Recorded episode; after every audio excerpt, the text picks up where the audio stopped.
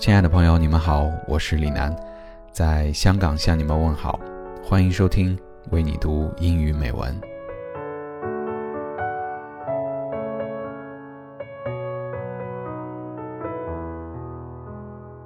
在今天的节目里，我孟非雄叔将和你们分享三封感人的情书，还有那情书背后的故事。如果你们有所感、有所悟，不妨拿起笔来。给你们心爱的人写一封只属于你和他的情书吧。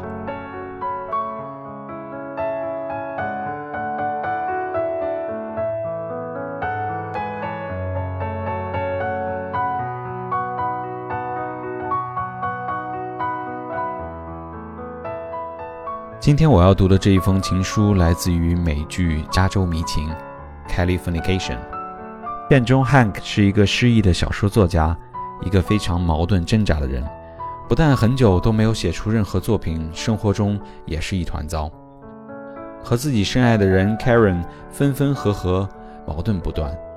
然而这么多年过去了，Hank 却一直是深爱着 Karen。在第二季中，一次闪回让我们看到了在爱情最初的阶段，Hank 是怎么样和 Karen 诉说着心中的爱意和矛盾的。而情书中最打动我的。莫过于那一句对爱情萌芽诞生的描述。She said one thing, I said another, and the next thing I knew, I wanted to spend the rest of my life in the middle of that conversation.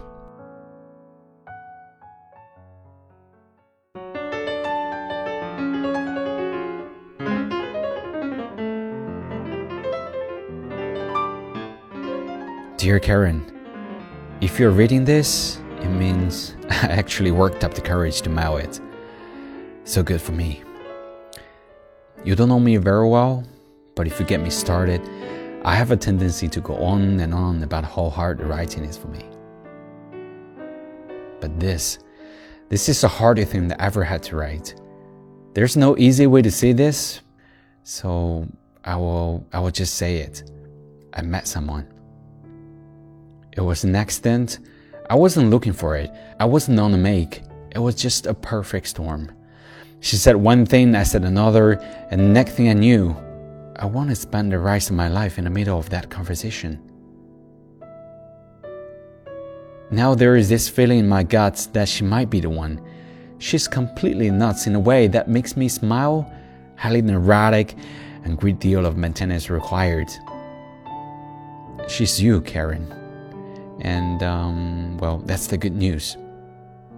The bad news is that I, I don't know how to be with you right now. And that scares the shit out of me. Because if I'm not with you right now, I have this feeling we will get lost out there.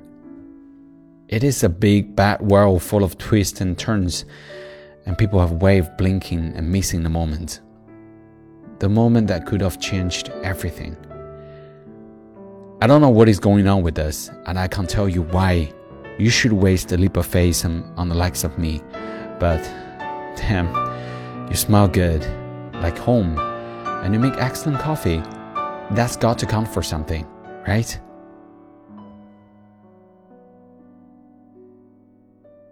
Call me. I'm faithfully yours, Hank Moody.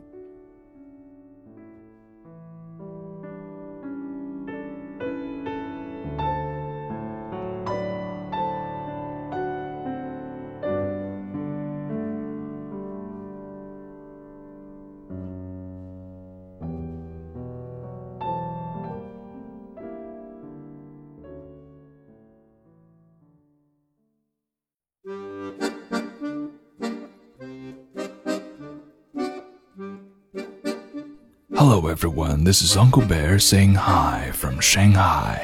这封情书是一个男孩子写给自己心爱的女生。女孩短暂的要和男孩分开，去到一个遥远的城市。因为害怕女孩不会再喜欢自己了，所以男孩写下了这封信，并通过航班乘务员交给了正在飞机上的女生。而他自己已经提前赶到了那座城市，在机场等着女孩的到来。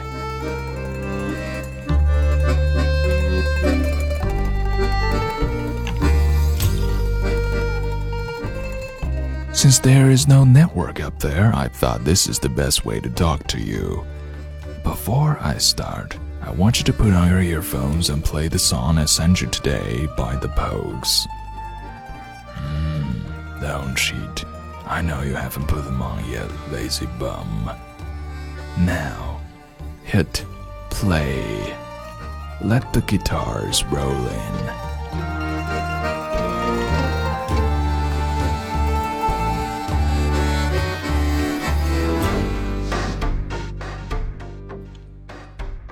By the time you read this, you will be cruising somewhere over Madhya Pradesh, and I would have already started missing you here. I so wish I could be that person on 19B today, so you could look at me shyly every now and then, like the way you do at Costas. Remembering our last week's conversation about habits, you know the 30 day rule make or break a habit is now a fact that you have become my habit. A habit which won't fade away even if the devil promises to whip a million lashes on my bum. Speaking of bum and your bum rating habit, I know you rated me the lowest, but my bum has now been shot by the Cupid's arrow, injecting the most beautiful drug called love. They say only two people can walk endlessly together, only because of the beautiful moments and memories they create while walking the path. I want to walk further I want to create those moments with you. I can take the first step only when you take yours now, which means we take it ahead together. I am hereby extending my hand to walk along with you to an unknown journey called life and create the most beautiful moments two people have ever imagined. P.S. I love you.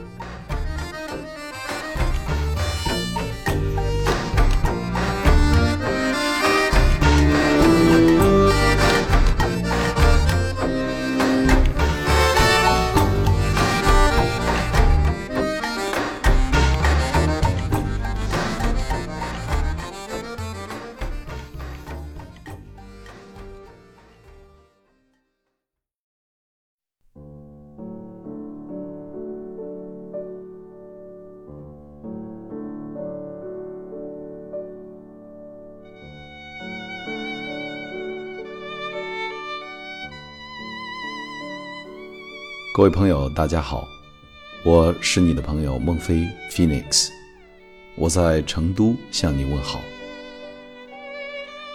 今天要为大家分享的是贝多芬写给他永远爱人的一封信。可是这封信在写好之后却没有被寄出去，而是尘封了起来，直到贝多芬去世之后才被大家发现。并公开于众，而收信人是谁，也一直有着很大的争议。与大多数的情书不同，这封信中充满了贝多芬对爱人的思念，但更多的却是挣扎和对现实的痛恨。在生命最后的时刻，贝多芬用这封信写下了自己内心的独白。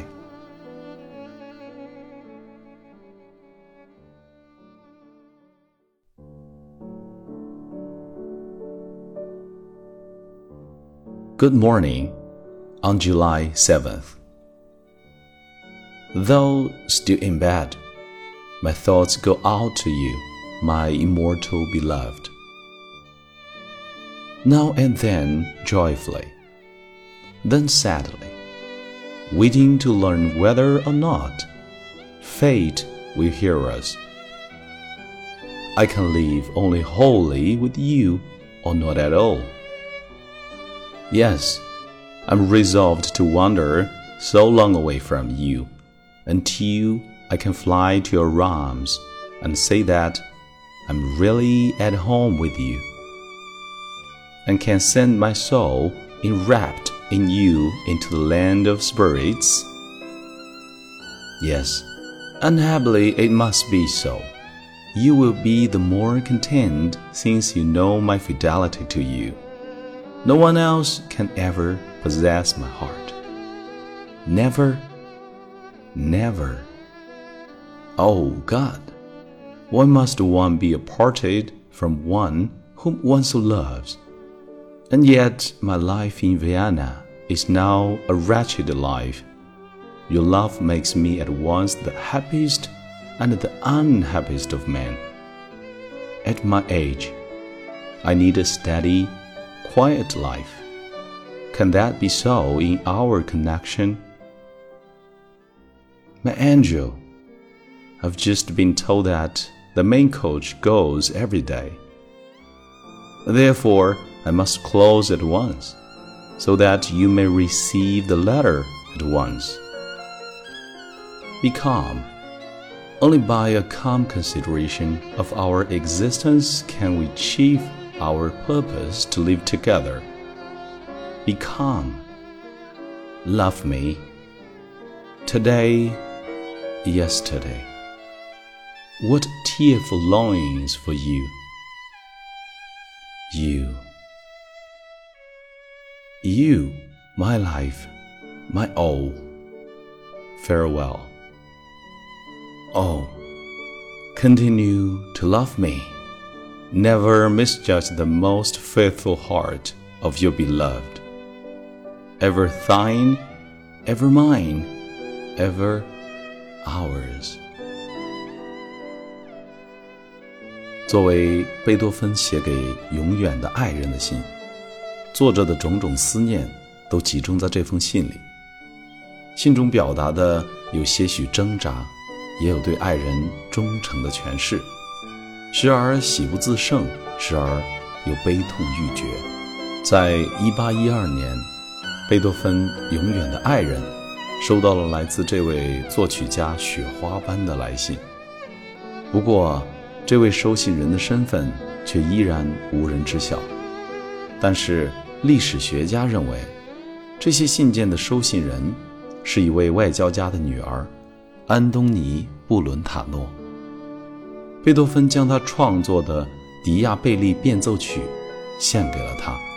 贝多芬去世后，人们找到了他生前的书信，其中有一句着名的话是：“Though。”